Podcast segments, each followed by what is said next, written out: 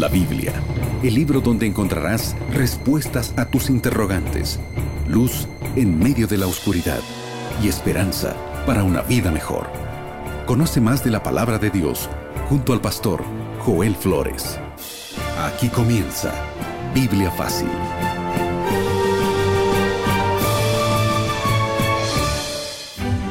Así comenzamos nuestro último capítulo de esta serie especial de Biblia Fácil, donde dimos respuestas a las preguntas frecuentes que todos nos hemos hecho alguna vez en la vida. Bienvenido, este episodio es fantástico porque vamos a hablar sobre cómo vivir desde el momento que conocemos a Jesús. Ya hablamos de cómo crecer espiritualmente, más cómo eso es demostrado a los demás.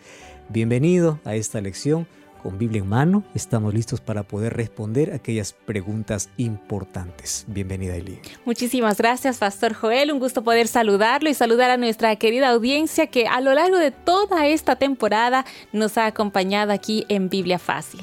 Así es, y tenemos como siempre un regalo para ti. Se trata de un curso bíblico que hoy lo puedes tener en casa totalmente gratis. Pastor Joel, amigos, a lo largo de toda esta temporada, siempre en cada programa te hemos traído un regalo especial para que tú puedas seguir creciendo espiritualmente. Y en esta ocasión queremos invitarte a que puedas solicitar este curso bíblico titulado llamado Evidencias. Este material contiene 14 capítulos que te ayudarán a aclarar tus dudas a la luz de la Biblia. Lo único que tienes que hacer para poder obtenerlo es solicitarlo en este momento. Puedes hacerlo enviando una solicitación a nuestro WhatsApp que es el más 5512 98 100 1460 o ingresando a nuestra página web estudielabiblia.com. Además, como siempre, estás invitado a participar de un culto especial buscando una iglesia adventista del séptimo día y aquí te damos una dirección.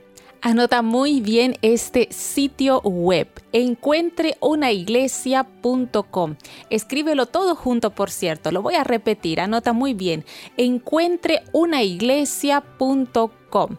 Recuerda que cuando vayas a las primeras personas que veas, diles que Radio Nuevo Tiempo te invitó. Anímate porque durante toda esta temporada te hemos invitado, te estaremos esperando con los brazos abiertos. Amores secretos no sirven el amor tiene que ser demostrado. Si amamos a Dios, ¿cómo demostramos nuestro amor a Dios? ¿Qué cambios son necesarios en nuestra vida? Tiene que ver esto con nuestro estilo de vida. Ahora, en una generación donde se valora más la apariencia, el cristiano tiene que valorar la apariencia, pero más la esencia. Hay un cierto dicho que dice, dime qué presumes y te diré qué careces. Y hay otro que dice que la extravagancia exterior revela el vacío interior. ¿De qué estás vacío y qué cosa estás mostrando? Jesús en el libro de Mateo capítulo 23 versículo 27 dice a los líderes religiosos de su tiempo, sepulcros blanqueados. Por fuera brillan, por dentro está podrido. Muchos intentan maquillar por fuera el problema que llevan dentro. Mientras que algunos tienen carencia, otros viven un descuido en su vida. Muchos intentan colocarse incluso un maquillaje espiritual. A eso Jesús llama sepulcros blanqueados, hipócritas. Todos los cristianos somos llamados para ser un pueblo que piensa, que siente, que actúa de acuerdo a los principios que la Biblia establece. Y para copiar la belleza de Cristo, nosotros debemos estar involucrados con aquello que produce salud, alegría y felicidad. De esto se trata vida cristiana. Vamos a abrir la Biblia y antes hablamos con Dios. Querido Dios, estamos listos para abrir tu palabra y encontrar allí cuáles son los principios por el cual tenemos que vivir para poder mostrar a las personas que tú vives en nosotros.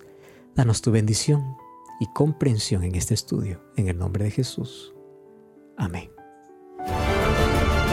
Siete respuestas a siete preguntas en siete minutos. Amigos, estamos listos para desarrollar el tema del día de hoy, así que ten tu Biblia junto a ti para con nosotros ir corroborando cada versículo, para ir juntos aprendiendo más de la Biblia y del tema de hoy que está muy interesante. Pastor Joel, hoy vamos a hablar sobre cómo debe vivir un cristiano. La pregunta es, y mientras usted hacía la introducción, yo pensaba, realmente vivir en este mundo como cristiano es todo un desafío, ¿no es así? Por eso, ¿cómo nosotros como cristianos podemos marcar la diferencia, ser tal vez luz en medio de la oscuridad? Hay una paradoja para ello. Juan capítulo 17, versículo 14 hasta el versículo 16 dice así. Yo les he dado tu palabra y el mundo los aborreció porque no son del mundo como tampoco soy del mundo. No te ruego que los quites del mundo, sino que los guardes del mal. No son del mundo, como tampoco soy del mundo, santifícalos en tu verdad, tu palabra es verdad, y como tú me enviaste al mundo, yo los envío al mundo. Parece esto todo un trabalengua, más aquí hay tres cosas importantes. El mundo los va a aborrecer porque aman tu palabra. Número dos, el cristiano vive de acuerdo a la palabra porque es santificado por la palabra de Dios, aun cuando esto despierte crítica y burla de los demás. Pero aquí viene la paradoja. No eres del mundo, pero estás en el mundo. No ames al mundo, pero anda al mundo, te envío al mundo. ¿Cómo se resuelve todo esto? Hay algunos que malinterpretan ese texto bíblico. Y algunos dicen, bueno, vamos a odiar al mundo. Y están viendo cualquier cosa y dicen, ah, eso es el mundo, eso es mundano. No uses eso, eso es el mundo. O sea, tan, tanto complejo tienen por este término. Ahora, recuerda que estás en el mundo y eres enviado al mundo. Entonces, para predicar al mundo, primero no tienes que despreciar a las personas del mundo. ¿Me estás entendiendo?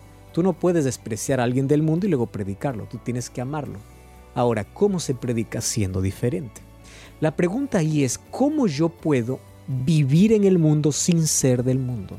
Para comenzar, la palabra mundo no está hablando del planeta, está hablando del estilo de vida de las personas que viven sus propios criterios sin tener en cuenta los principios establecidos por la, por la Biblia. Cuando hablamos del mundo en general, Dios ama al mundo porque Él creó al mundo, dio a su Hijo unigénito por el mundo y envía a los cristianos como misioneros al mundo. Entonces, cuando habla aquí está en el mundo, pero no son del mundo, no está hablando del planeta, está hablando de costumbres. El libro de 1 Juan 2.16 dice así, todo lo que hay en el mundo, deseos de la carne, deseos de los ojos y la vanagloria de la vida, no proviene del Padre, sino del mundo. Está hablando de costumbres del mundo. Santiago 4:4 dice, o almas adúlteras, ¿no sabéis que la amistad del mundo es enemistad con Dios? Cualquiera que es amigo del mundo se constituye enemigo de Dios. ¿De qué está hablando? De prácticas. ¿Correcto? Ahora, Romanos 12, 1 y 2 dice, no os conforméis a este mundo o a este siglo, sino transformaos por medio de la renovación de vuestro entendimiento. Ahí está la clave para entender las palabras de Jesús. Y aquí yo quiero mostrarte la discusión que existe entre ciertos grupos de personas, cristianos, sinceros, en relación a cómo vive el cristiano con el mundo. ¿Cuál es la pelea que hay entre el mundo y la cultura? Hay personas que ven condenando al mundo y viven allí criticando todo lo que piensan que es del mundo, cuando están en el mundo y son enviados al mundo. Muy bien, hay por lo menos tres posiciones. La primera es la de oposición y separación. O sea, todo lo que existe es malo. Hay personas que son tan críticas que todo lo que aparece, eso es malo, eso es del mundo, eso no, eso es del mundo. Hay una obsesión por eso. Tranquilo. Vamos a una segunda posición. La segunda es una posición de tensión. O sea, el mundo tiene cosas buenas y cosas malas. Entonces el ser humano puede ser visto de dos maneras. Las personas te miran, miran al cristiano como superior a la cultura y otros miran al cristiano como un agente transformador de la cultura. Ah, eso es muy diferente, que te vean como algo raro y extraño superior o alguien que viene a transformar la cultura. Pero hay una tercera posición que es esto es la ideal que es la de asimilación. Ojo, no es de oposición, no es de tensión, sino de asimilación. ¿Cómo, cómo eh, trabajamos con el concepto de, de la asimilación?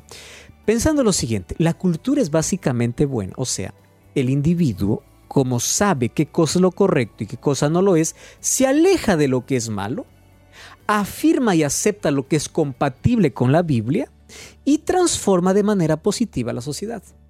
O sea, no desprecia todas las cosas que hay en el mundo.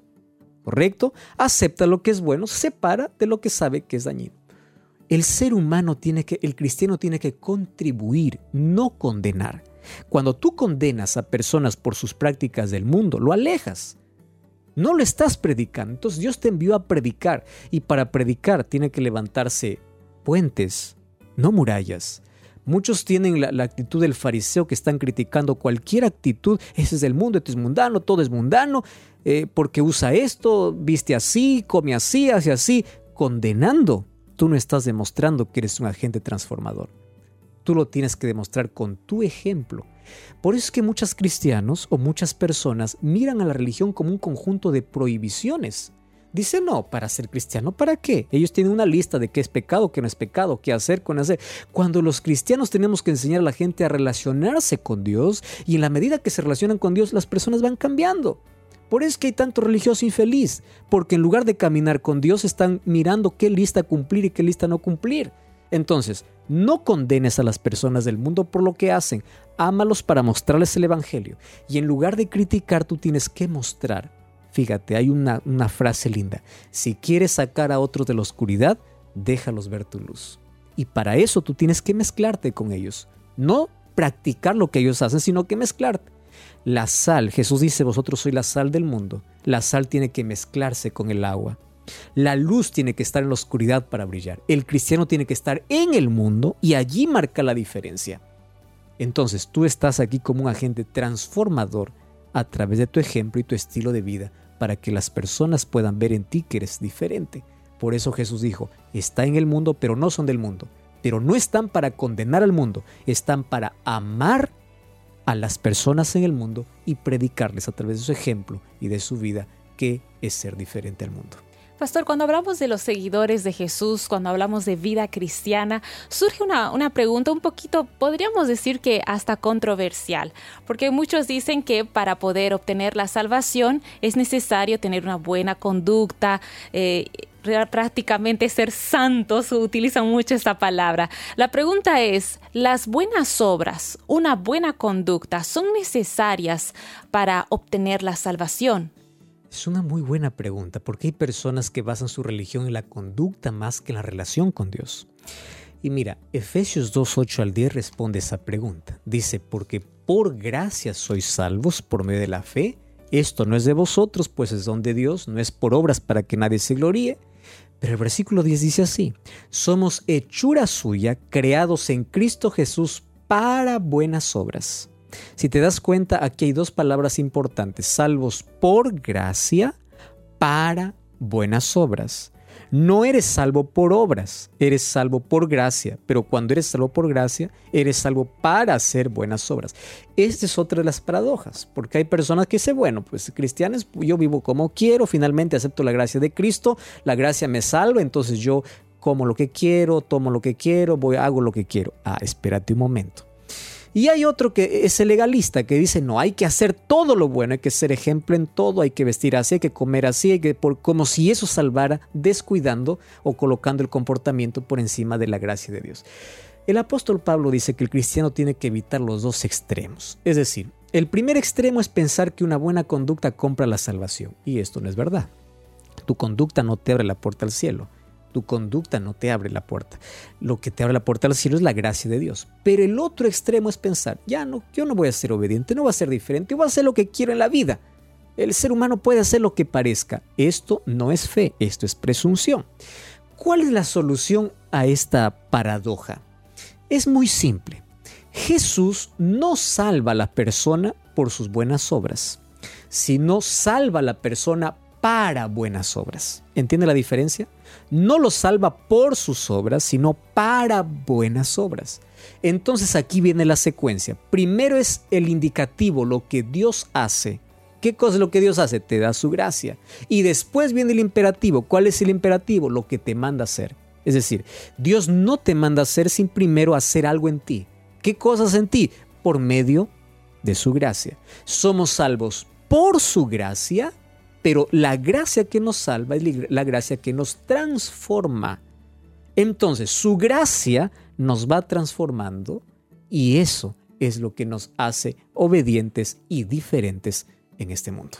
Pastor Joel, esa gracia de Dios entonces, esa transformación que Él va obrando en nuestros corazones, trae en sí buenos resultados, ¿no es así? Por eso la siguiente pregunta es, ¿cuáles son los buenos frutos, esos buenos resultados que debe tener un cristiano?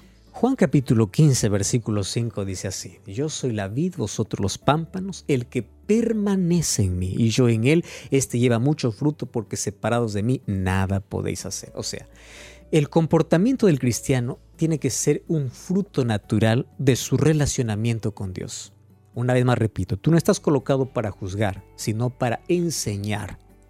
Entonces, quien está unido a la vid no produce naranjas. Si estás unido a Cristo, vas a producir frutos de amor. Y eso se va a, ver en tu relacionamiento con las personas. Tu comportamiento va cambiando, tus gustos degradados van cambiando porque estás unido a la vida. Entonces dejas de criticar y comienzas a relacionarte con Jesús. El cristiano rige su vida por amor a Dios. Primero amor a Dios y luego amor al prójimo. Eso dice Juan capítulo 14, versículo 15. Ahora, obedecer por amor no es legalismo. Por eso Juan 14:15 dice que nosotros amamos a Dios y guardamos por esos mandamientos. Ahora, obedecer los mandamientos de Dios nos hace diferentes porque nos hace vivir por principios en este mundo. Esto nos hace no solamente aparentar, esto nos hace realmente vivir. Ahora, aquel que guarda los mandamientos para salvarse está perdido como el joven rico. El resultado de nuestro amor a Dios es la obediencia a Dios. Y la obediencia a Dios causa una diferencia en nuestra vida.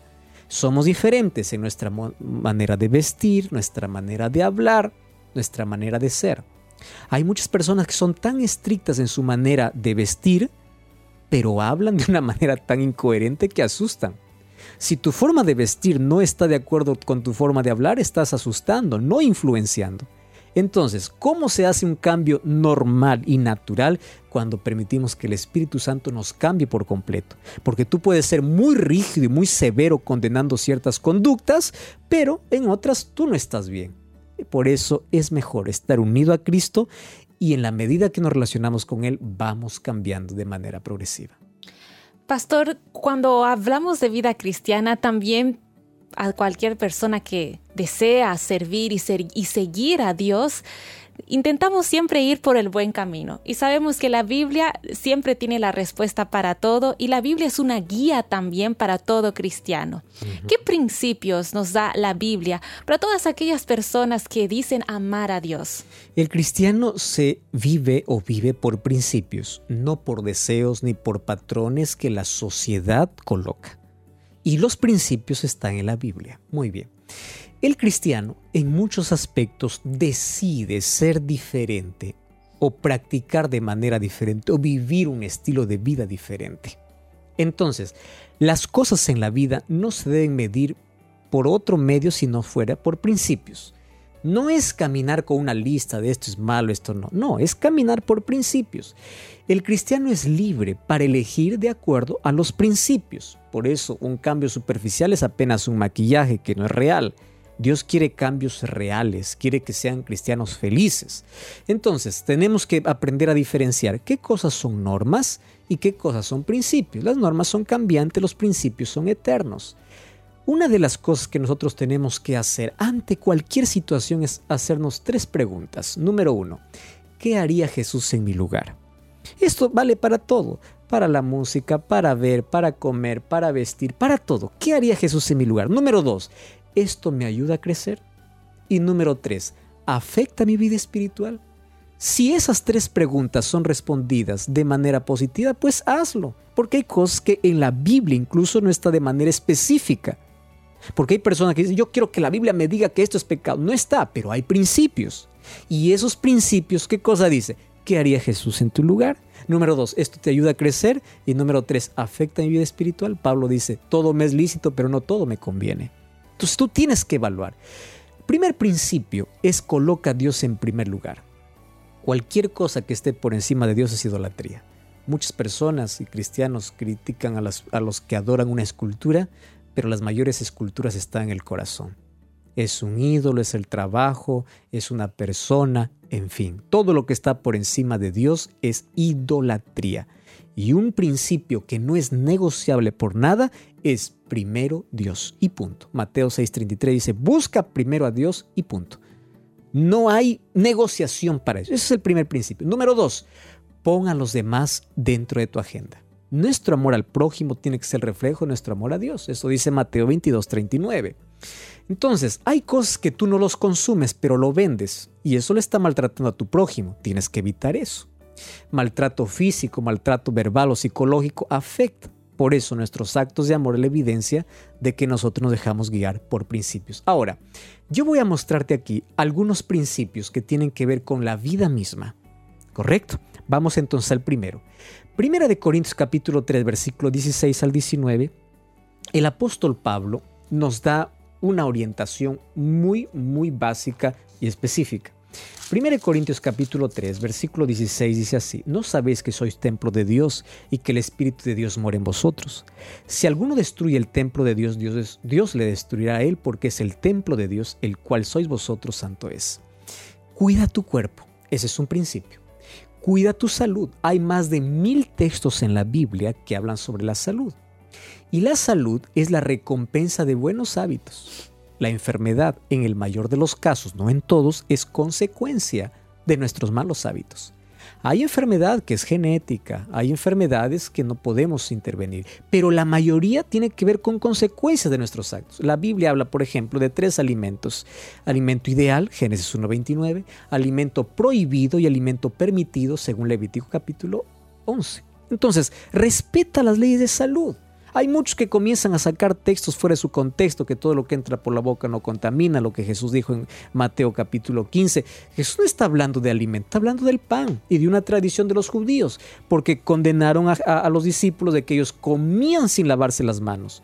Jesús no está hablando de todo alimento, está hablando de tradiciones. Dice, no importa si te lavas o no te lavas las manos para comer este pan, eso no es lo que, no es lo que hace inmundo al, al alimento no está, no está rompiendo las leyes de salud. ¿Correcto?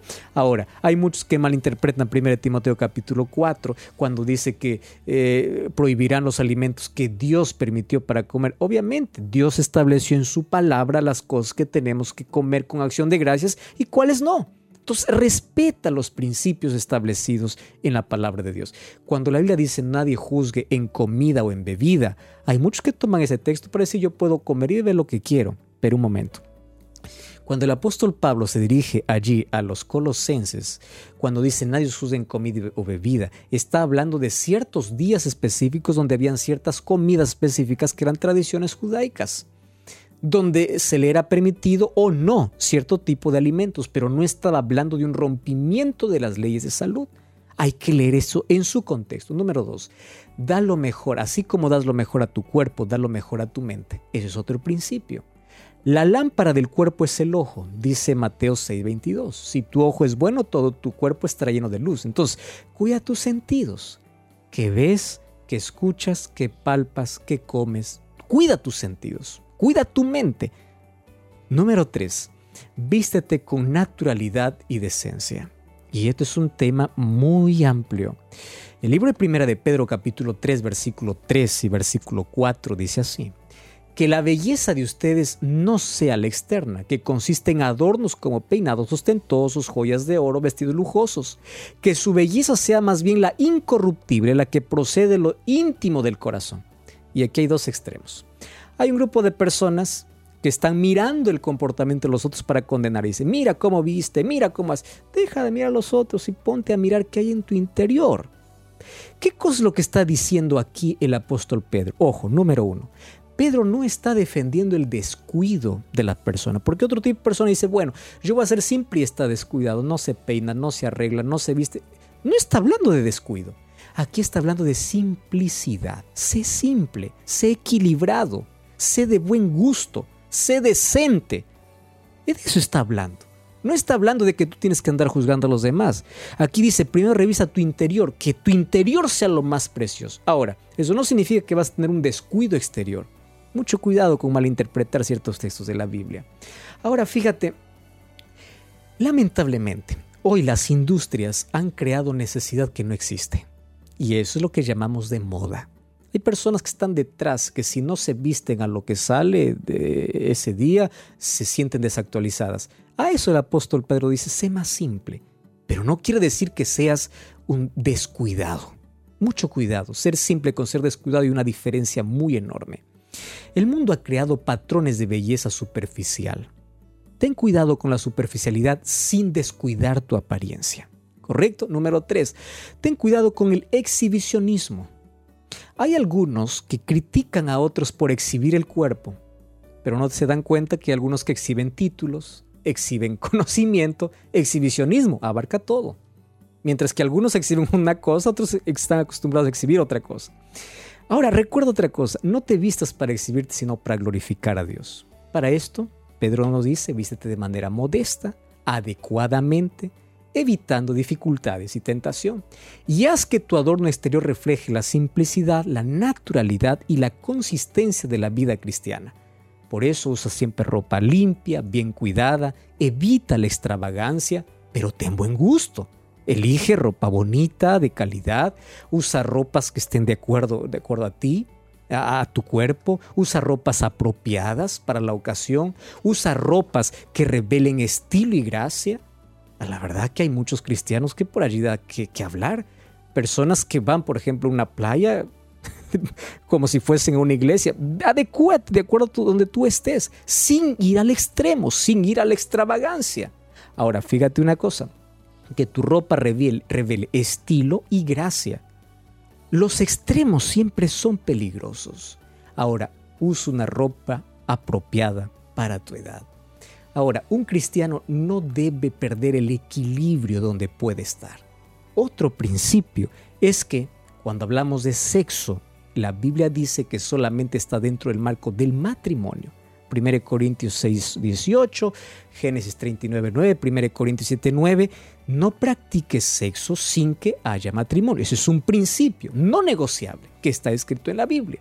Otra cosa, ¿recreación es permitida? Claro que sí pero que tu recreación sea saludable. Mateo 6:31, Jesús habla de descanso y recreación, es decir, realiza actividades para reducir el estrés, renovar energías, proporciona momentos agradables. Si tu recreación estorba tu relación con Dios o perjudica tu salud física y moral, debe ser evitada. Por ejemplo, juegos violentos, danza sensual, juegos de azar, películas de inmoralidad. Ahora, mientras no afecte esto tu relación con Dios, sé feliz. Me encanta lo que dice 2 Corintios 3:17, porque el Señor es el Espíritu, donde está el Espíritu hay libertad, pero esa libertad tiene que ser bien entendida. Esa libertad bajo principios. Y con eso te está diciendo, evite el vicio. ¿Por qué? Porque todo lo que esclaviza al ser humano no viene de Dios. Para eso necesitamos ser temperantes y equilibrados. Nunca caigas en la trampa de solo un, solo un poquito, solo una vez o nadie nos ve. Finalmente, cuida tu mente. Filipenses 4:8 dice, por lo demás, todo lo que es verdadero, todo lo que es honesto, todo lo que es justo, todo lo que es puro, todo lo que es amable, todo lo que es de buen nombre, si hay virtud alguna, si hay digno de, si algo es digno de alabanza, en esto pensad. Ahora, Segunda de Corintios 3:18 dice que somos transformados mediante la contemplación. Ahora fíjate, nosotros, dice el apóstol Pablo, mirando a cara descubierta como un espejo la gloria de Dios, somos transformados de gloria en gloria. Es decir, cada día llegamos a ser semejantes a Cristo en la medida que dediquemos tiempo para contemplar a Cristo. Y para ello tienes que estar enfocado en Él. En la vida es simple, ¿estás enfocado o desenfocado? Finalmente, controla tu lengua. Puede herir. Y hoy puedo decir, controla tus dedos, porque en la internet hay tanta crítica, hay tanto desprecio, hay tanta ofensa. Dios va a traer a juicio todo lo que hablas, pero también todo lo que escribes. Mateo 2.34 dice, generación de víboras, ¿cómo podéis hacer lo bueno siendo malos? Porque de la abundancia del corazón habla la boca. Quien tiene veneno en el corazón, mata con sus palabras. Nunca te olvides de eso. Si no tienes nada bueno que decir, quédate en silencio. Si quieres corregir, hazlo de manera correcta, a solas. La evidencia que tienes el Espíritu no es hablar en lenguas, es controlar tu lengua. Tus palabras pueden matar, pueden herir, también pueden curar. Si tu corazón es oscuro, tu vida es oscura. No critiques, enseña a las personas a relacionarse con Jesús y hazlo con tu ejemplo. No condenes a otro porque simplemente peca diferente que tú. Finalmente, con la vara que mides, serás medido. Recuerda que el único juez es Dios y no mire la paja del ojo de tu hermano cuando tienes una viga en el tuyo y que la marca que dejas en la vida sea el amor. Deja marcas, no heridas. Recuerda que el único acusador es Satanás. El único principio que nos lleva a todo es 1 Corintios 31 si coméis o bebéis o haced otra cosa, hacedlo para la gloria de Dios. Vive de acuerdo a la voluntad de Dios. ¿Estás dispuesto a aceptar esos principios en tu vida? Vamos a orar. Gracias Señor por tu palabra y a partir de hoy queremos vivir no por nuestros deseos, sino por tus principios establecidos en tu palabra. Ayúdanos a ser cristianos auténticos en el nombre de Jesús. Amén. Amigos, es con esta oración que llegamos no solo al final de este programa, sino de esta temporada aquí en Biblia Fácil. Pastor Joel. Muchas gracias por acompañarnos durante todos estos temas. Estás invitado a buscar una iglesia adventista el séptimo día y si tomaste la decisión de ser bautizado, haznos saber, por favor. Dios te bendiga. Nos encontramos, si Dios lo permite, en una próxima temporada. Así concluimos. Biblia Fácil. Continúa en sintonía de Radio Nuevo Tiempo, la voz de la esperanza.